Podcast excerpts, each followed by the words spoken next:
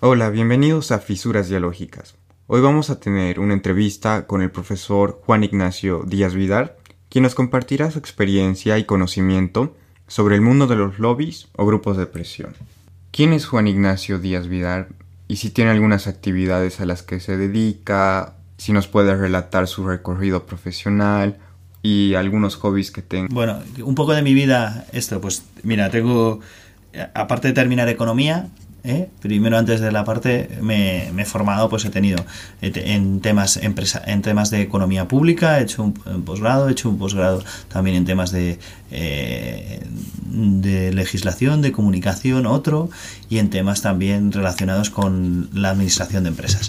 Ese es digamos mi, mi background. Bueno pero se puede ver prácticamente en LinkedIn o sea que no hay eh, no hay nada que no sea transparente en, en esto no también en la parte profesional si tengo como tres barajas, ¿no? O tres, eh, o tres líneas donde he desarrollado. Una primera parte ha sido la docente, donde he dado clases en, en, colegios, en institutos y también he dado clases pues en la universidad, tanto en la Universidad Carlos III, donde llevo 12 años, he dado clases en la Universidad de Barcelona en un máster para temas de protección al consumidor y ahora estoy dando eh, clases en un, en un máster en, en el CEU de temas de de negocio y de planes de negocio y de, mm, estructura del mercado de, turismo. ¿no? Pero también eh, eh, en el futuro daré temas de marketing probablemente en otros sitios. ¿no? Eso es mi, digamos, una parte digamos de formación. Después, otras dos líneas, he dedicado una parte de mi vida al, al, al compromiso, digamos, eh, digamos, público, donde he participado en, la, he sido portavoz de la Asociación de Derechos Humanos de España, antes sí fui representante estudiantil y luego también he sido pues concejal en un municipio durante 12 años, ¿no? Eh, con lo cual conozco muy bien lo que son también las ONGs, porque he, participado en las ONGs. Y por último, en las ONGs y los partidos políticos. ¿no? Y por último, he desarrollado una, una parte importante de mi carrera profesional en una asociación empresarial. Y esta asociación empresarial eh, en la que llevo ya 12 años, ¿no? que en temas de, dedicados a la restauración y el consumo. ¿Cuáles son los hobbies que usted tiene o algunas actividades a las que se dedica? Como, bueno, no sé si a la gente le interesa mucho cuáles son mis hobbies, pero me gusta mucho eh, me gusta mucho en temas de lectura me gusta mucho la historia las biografías de los políticos eh, me, me, gusta mucho también eh, novelas eh, esto, ¿no? En ese aspecto. Pero bueno, yo hago deportes, me encanta la natación y el baloncesto, eh, también corro y voy en bici, si, si, quieres decir hobbies. Eh, eh, otras cosas como que me gusta cocinar bastante, me gusta mucho el arte, el teatro. ¿Eh? Eh, y la música, ¿no? Digo, si esos son eh, hobbies, ¿no? Y, también me gusta conocer nuevas culturas y nuevos, mm. nuevos, espacios, ¿no? Bolivia no lo conozco todavía. es, un bonito, es un bonito lugar, muy turístico. Conozco a, lo que está alrededor, conozco Chile, conozco Perú, pero no conozco Bolivia, ¿no? le, le invito a que conozca, es un lugar muy turístico. Pasando al tema de los lobbies, ¿Cómo es que usted incursiona en el mundo de los grupos de presión? Fundamentalmente eh, empecé a trabajar en una asociación empresarial y tuve una oportunidad profesional de dirigir la, eh, eh, la asociación que hoy se llama Marcas de Restauración. Y entonces, a partir de ahí, pues me tocó hacer labor de relaciones institucionales. Si a mí me preguntas cuando estaba en la carrera, como representante estudiantil en, su momento, si iba a acabar aquí trabajando, pues nunca lo hubiera pensado, pero la vida nunca sabes a dónde, eh, dónde te dirige, ¿no? Y al final, mira, ha sido un aspecto muy rico porque he aprendido de muchísimas cosas, de muchísimos aspectos y me ha enriquecido mucho personal y profesionalmente, que eso al final me ha permitido eh, eh, desarrollar una carrera profesional durante más de 12 años. ¿Qué entiende usted que es un grupo de presión o lobby? Y cuáles cree que son los rasgos esenciales que nos ayudan a identificarlos. A ver, eh, lobbies, hay todo tipo de lobbies. ¿no? Sí. Eh, normalmente se asocia a la parte, digamos, más oscura porque no se los, no se los conoce. ¿no? Yo eh, creo que cada vez hay más transparencia de lo que hacen asociaciones empresariales, lo que hacen empresas, para tratar de mejorar la legislación. Yo hablaría de mejora, porque en algunos casos puede haber alguna mala conducta, ¿no? Pero eso no es lobby, eso es corrupción. Entonces, el lobby es, lo hace también ONGs o lo hace en términos medioambientales para defender eh, algunos aspectos o asociaciones de consumidores para mejorar algunos aspectos para defender los derechos de los ciudadanos. ¿no? Entonces, en general, pues tú tienes un montón de aspectos desde el punto de vista de lo que es lobby. O sea, lobby es algo, cualquier cosa que hagas, ¿vale? ¿Eh? En un pasillo, en el, como decía, el lobby viene en el pasillo, en, la Cámara de los Comunes, ¿vale? Pues eh, viene de ese trabajo que haces para muchas veces explicar, porque a veces se hacen normas que lo hacen unos, unos técnicos que a lo mejor no conocen suficientemente la realidad. Y a veces escriben una norma y no se han dado cuenta que están perjudicando a alguien. Claro y que si lo redactaran de otra manera, que su objetivo en hacer la norma era hacer una cosa que quería beneficiar, pero tal como lo están redactando, está perjudicando a lo mejor al que quiere beneficiar. ¿no? Eh, digo cuando quiere beneficiar porque es un interés común, no porque quiera beneficiar esto, sino cuando alguien construye una ley, lo hace, se, supone, por el bien común y por, el, eh, por los intereses comunes o por su programa electoral, ¿no? Eh, fundamentalmente. Pues eso, a lo mejor redactado de una manera o de otra, pues termina beneficiando o perjudicando. ¿no? Y, tú no, y, explicarlo y resumirlo por qué perjudica, por qué beneficia, eso eh, es, es, fundamental para mejorar el ámbito legislativo y que siga creciendo la economía. Esto tan, tan sencillo como desde, la, desde cualquier asociación, ¿no? no solo empresarial, sino cualquier colectivo que lo necesita. ¿no? O un grupo de presión un o un lobby, al final, es un grupo de personas que se reúnen en torno a una idea o unos intereses que quieren defender. Eso es un grupo de presión o un lobby. Al final, que van a tratar de defender sus intereses. ¿Y quién dice esto? Pues Greenpeace es un lobby, porque defiende pues eh, los intereses de sus asociados, que quieren defender pues un medio ambiente determinado. Una asociación de mujeres, pues defiende los intereses de las, de las mujeres, ¿no? Una asociación empresarial, pues es defiende los intereses de su sector económico. Una empresa pues va a defender frente a sus competidores sus, su posicionamiento tecnológico o, lo que sea. ¿no? Al final lo que van a permitir es cada uno de ellos va a ir explicando y lo que tiene que haber un político, eh, los políticos y los funcionarios van a tener que escucharles y cada uno con su sentido común luego sacar las percepciones que quieran. Pero lo importante es que todo el mundo pueda expresarse cuando eh, le toca una ley. ¿no? Eh, al final, los lobbies, ¿qué van a hacer? Pues los lobbies van a, van a explicarle eh, a alguien, da igual quien sea, de cualquier administración local, autonómica, eh, eh, estatal o europea, le van a explicar cosas.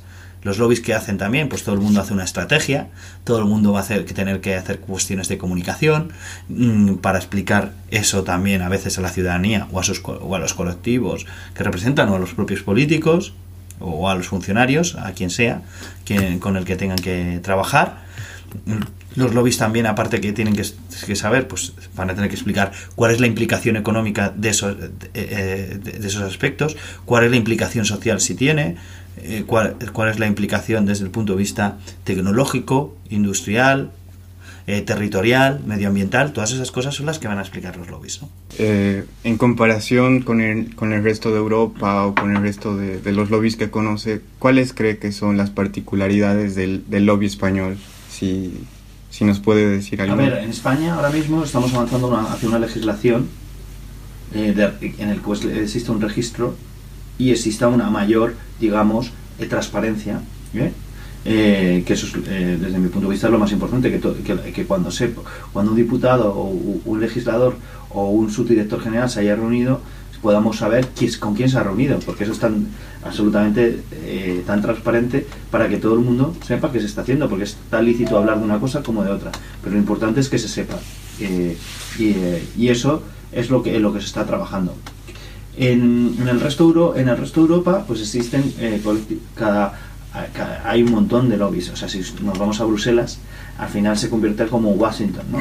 La capital de un montón. al final, es todos los países tienen un sectores económicos que quieren explicar cuando hay una normativa europea que, cuál, eh, cuál es su visión de esa normativa.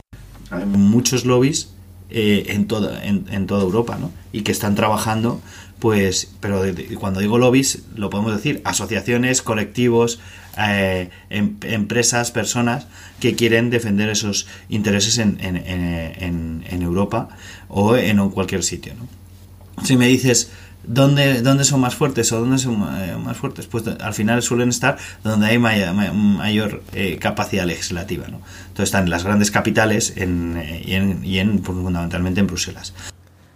Respecto a la relación entre grupos de presión e instituciones públicas, ¿qué es lo que usted nos puede decir acerca de esta relación, sobre todo con los lobbies que usted conoce o con los que ha trabajado? Ah, muchas veces, pues en, los órganos de participación, asociaciones empresariales participan, como participan los sindicatos o como participan asociaciones de, eh, consumidores o eh, asociaciones medioambientales cuando son aspectos medioambientales. ¿no? En todos esos procesos, pues hay una relación eh, con la administración, pero porque la propia también Constitución otorga a los sindicatos y a las asociaciones empresariales la participación en, en determinados órganos de consulta de la, ante la, de la administración cuando va a sacar una nueva normativa. Si me preguntas, pues ahí tienes una, un punto amplio. Eh, ¿Qué, otros, eh, otros aspectos em, tiene de relación? Pues mira, cualquier aspecto cuando se está. Ahora que tenemos una legislatura diferente en España, que hasta ahora eran de mayorías absolutas o cuasi mayorías absolutas, con lo cual gobernaba, ahora que es, digamos, el Parlamento pasa a ser Parlamento, donde el Poder Legislativo eh, está el Ejecutivo, pero el Legislativo va a tener bastante poder, eh, pues ahora sí que va a haber una mayor relación entre todos los colectivos con los diputados y donde, va, donde se va a trabajar más y se van a ver como, eh, digamos, los diferentes intereses en, las diferentes leyes y se va a hablar con los diferentes grupos parlamentarios. Eso antes era menor porque es, todo venía bastante cocinado, digamos, desde, desde, el, gobierno. Ahora va a haber que trabajarlo más en el Parlamento, ¿no? O sea, va a haber una mayor relación. Pero al final los lobbies se relacionan con los ayuntamientos, se relacionan, o sea, eh, eh, en función de donde sea, una asociación de vecinos que, tiene un problema en su, en su barrio, eh, pues hablará con el concejal para tratar de solucionarlo, ¿no?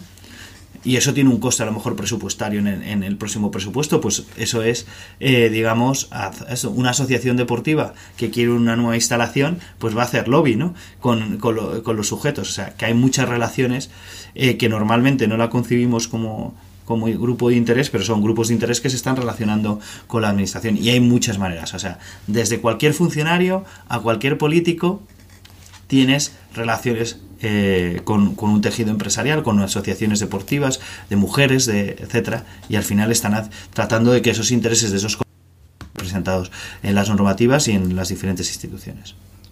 Usted nos habló sobre, sobre la regulación que está en vías de, de salir, de salir en la legislatura. No sé si nos podría comentar de qué se trata esta esta regulación? Mira, la regulación fundamentalmente todavía se está, se está tratando. Hay una legislación en Barcelona, la Comisión Nacional del Mercado de Valores está en ello, están ahora en procesos autonómicos en Madrid, Castilla-La Mancha. Eh, digo, cuando digo Barcelona me refería a la, Generalidad de Cataluña, que ya tiene un, esto. El Ayuntamiento de Madrid también está en un proceso. ahora mismo en Asturias también hay un borrador. en general en casi todos, para cómo se hace el registro de lobistas y los derechos y los deberes que tienen cualquier grupo de interés a la hora de relacionarse con las instituciones. Eso es muy positivo. Pero esto también tiene que ver con la calidad democrática.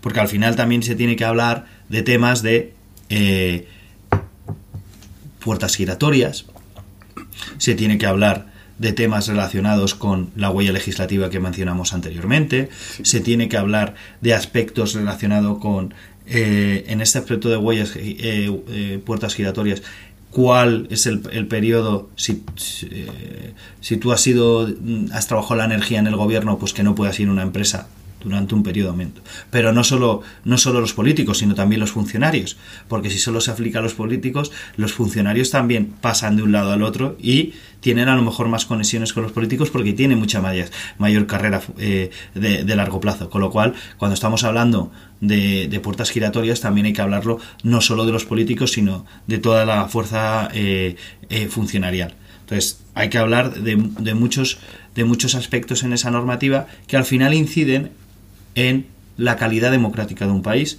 en que exista más transparencia, que podamos ver con quién se han reunido con normalidad, porque al final, si tú eres, eh, eh, eres eh, seas de un partido, de otro o de lo, lo, que sea, al final tú te tienes que reunir con los sectores y con los afectados cuando estás haciendo una normativa, porque eso es transparencia y, y seguro que mejora la normativa. Esto es, al final, eh, los principios de una democracia moderna, pero que se tienen que cumplimentar. Eh, y son, al final, aspectos que van a mejorar mucho la legislación ¿no? y la vida de los ciudadanos también. Entonces esas son las, particular las particularidades de la legislación que... Que puede venir o no puede venir, porque claro. hay que legislarlo. Ahora estamos hablando del registro, pero aparte se, se, tiene que hablar de todos estos aspectos. Yo sí, el que te he señalado, te puedo señalar otros, otros muchos, pero al final estamos hablando de todo lo que es transparencia, de iniciativas de transparencia que permitan al ciudadano saber qué, eh, qué está pasando con, eh, con sus, digamos, con la, con la, soberanía, que han transmitido a sus políticos y al final al cuerpo funcionarial que está, eh, está trabajando con los impuestos que ellos pagan. Resumen de esta parte, digamos, legislativa que habría que mejorar.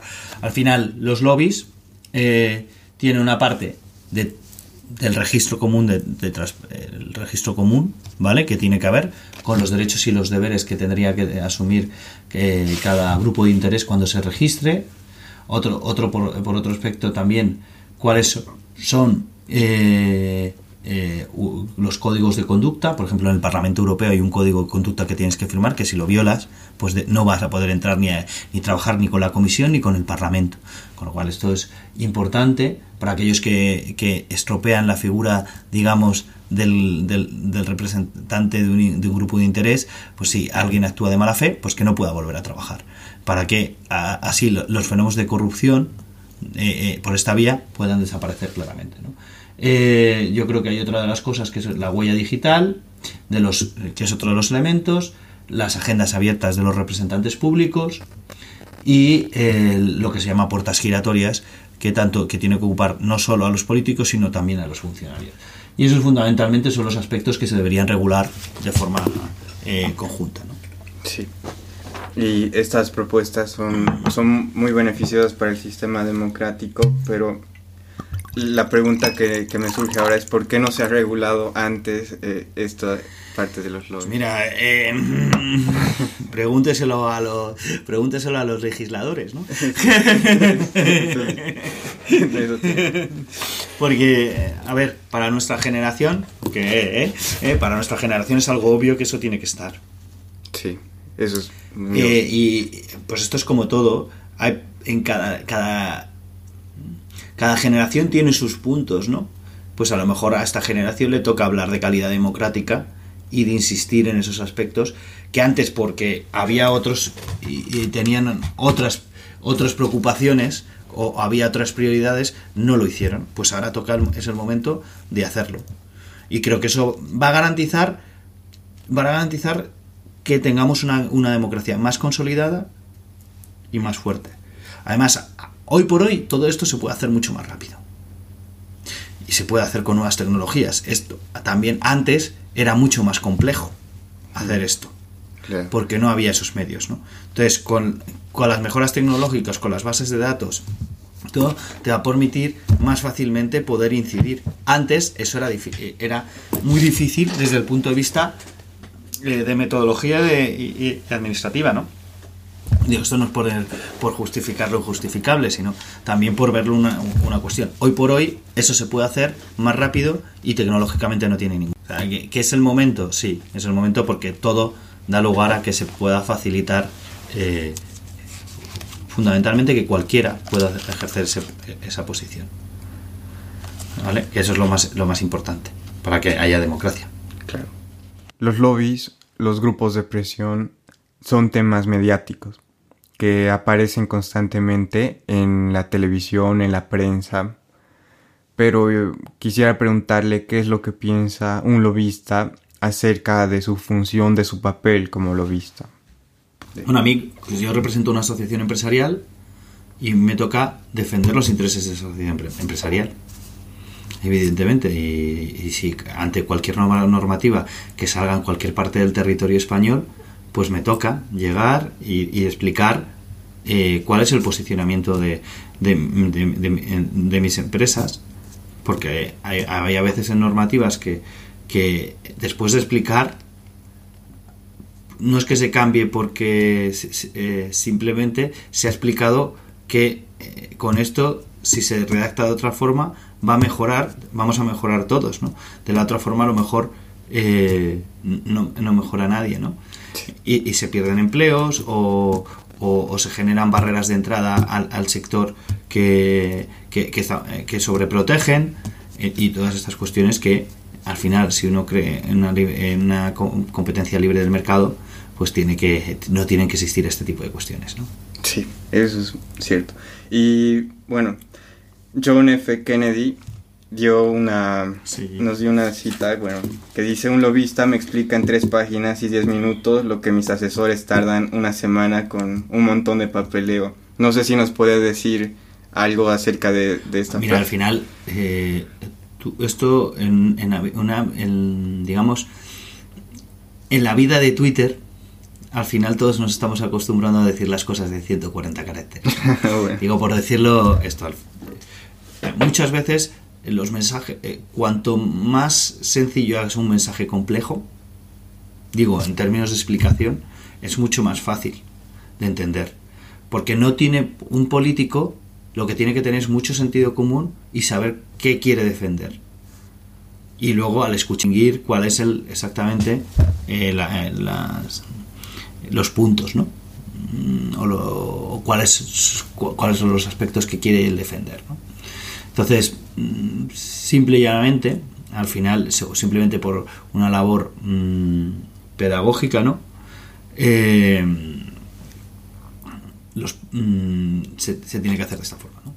Sí, al final el lobby viene a complementar la función. Exacto, el, lobby lo que viene fundamentalmente es a, a explicar aquellos aspectos de forma más, más resumida, ¿no? Y a veces incluso a explicar nuevas tecnologías que van a, van a, van a pasar los próximos dos años y que a lo mejor eh, esa legislación pone trabas a algo que va a beneficiar a lo mejor en el sector de la medicina, pero aquel que está legislando en ese momento no se da cuenta, ¿no? Imagínate que se pusieran limitaciones años antes a las impresoras, ¿no? Esto afecta a las impresoras 3D y ahora con las impresoras 3D pues estás pudiendo hacer aplicaciones medicinales, ¿no? Pues eso es lo que a lo mejor un, un lobista le explica o le explica, mira, la tecnología va por aquí, por eso piden confidencialidad, porque a lo mejor a un político le van a explicar en algunos aspectos temas de I más D que no quiere que su competidor lo sepa, por ejemplo pero está explicando por qué la ley le, va, eh, le puede afectar, pero eso puede beneficiar en muchos aspectos. Sí. Eh, al final explica las cosas de forma sencilla, porque muchas veces eh, pues los funcionarios cada uno lo explica desde su órbita, entonces el que es abogado del Estado te lo explica de tal, del otro tal, y al final dices, esto es muy difícil y a lo mejor es mucho más sencillo de lo que, lo que parece. ¿no? ¿Y nos podría brindar algún otro ejemplo que nos ilustre en la función del lobista? Mira, por ejemplo, mm, en, alguna normativa, ¿no? Sí. Eh, por ejemplo, pues eh, hay algunos lobbies que han hecho pues para que los planes PIBE, ¿no?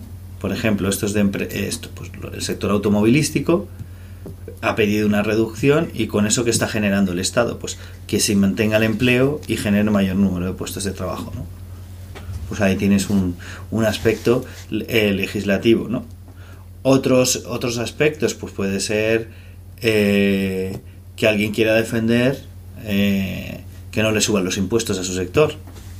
Totalmente legítimo, ¿no? el decirlo. Pues puede explicar que a lo mejor en un país que eh, eh, eh, ese tipo de impuestos perjudica más que en otros países porque es su, digamos su parte económica depende más de, ese sector que de otros no pues ahí están otros aspectos no ahí tienes si quieres dos aspectos que, se pueden tratar.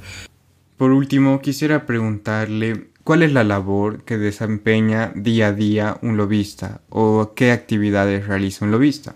A lo largo del día pues mira, tiene una parte, digamos, de relacionado con de conocer las administraciones, con lo cual tiene que hacer un monitoring, un seguimiento, de, para decirlo en castellano, porque si lo ponemos en inglés parece más, eh, eh, un seguimiento de eh, qué, qué, está pasando en cada, en, por ejemplo, en España pues qué está haciendo los ayuntamientos, si están habiendo una normativa que le pueda afectar al, a su representado o al sector al que representa.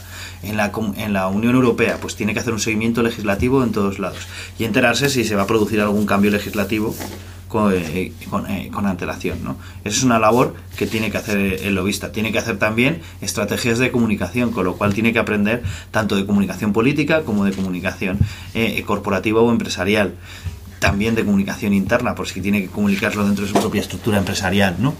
Eh, ¿Qué otros aspectos tiene que hacer un lobista? Pues tiene que estudiar mucho, porque a veces le puede tocar un tema que no sea... Eh, eh, que, sea más de, de, otro expertise que no ha estudiado él, con lo cual se tiene que estudiar los temas, porque al final uno tiene que saber muy bien estos aspectos. Al final toman temas de derecho, temas de economía, tiene que saber temas de comunicación, temas de periodismo, pues todo, todas son las áreas que al final un lobista tiene que, eh, tiene que manejar para poder eh, desarrollar.